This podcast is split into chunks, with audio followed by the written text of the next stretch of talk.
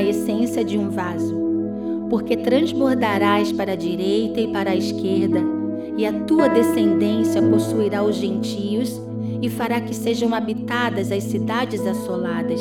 Isaías 54, 3. Somos como vaso nas mãos do oleiro, como odres que precisam cumprir uma finalidade.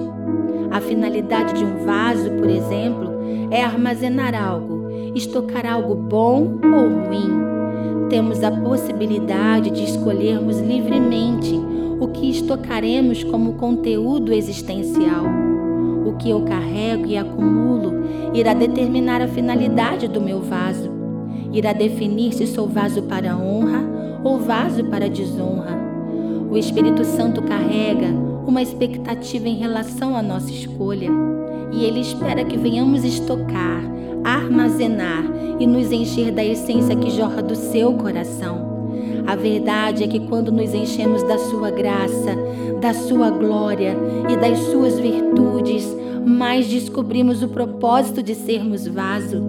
Quanto mais liberdade um vaso der, mais glória será derramada até que ele transborde. Antes, a glória era contida no vaso, agora a glória o contém. Transbordar significa sair fora das bordas é ultrapassar os limites, é ter em excesso. Transbordar é desafiador porque você só transborda do que está cheio. Transbordamos do que a nossa alma pensa, do que nossa alma crê, do que nossa alma vê. Nossos vasos podem estar cheios de vinho, de azeite, de sementes novas ou acumulados de mofo, de poeira e teias. Seu chamado é para sair para fora das bordas é romper com o que te paralisa e te entulha. Não permita que o passado ou desapontamentos te limitem.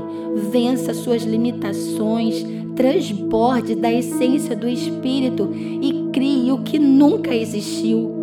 Faça florescer as cidades assoladas e transborde sobre os solos secos a essência de um vaso de honra.